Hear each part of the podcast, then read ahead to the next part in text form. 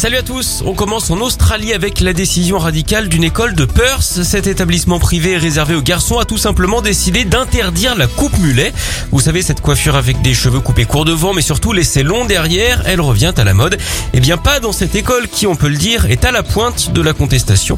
Elle juge cette coiffure non conventionnelle et donc inacceptable. En même temps, elle a aussi banni les cheveux longs et les franges. Ça doit être d'ailleurs assez rasoir hein, d'étudier là-bas.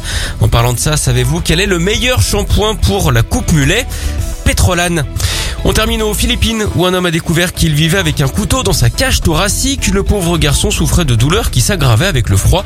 C'est en passant des radios pour un nouveau boulot que les médecins l'ont averti, le fameux scan Sinclair. Il a expliqué qu'il ne savait pas du tout comment la pointe d'acier de 4 cm de long était arrivée là avant de se rappeler qu'il avait été attaqué par un gang l'an dernier. Mais il n'a gardé quasiment aucun souvenir de l'attaque. D'ailleurs, savez-vous quel est le chanteur préféré des aiguiseurs de couteaux? Francis Lalam. Ça marche aussi avec l'âme tout court d'ailleurs.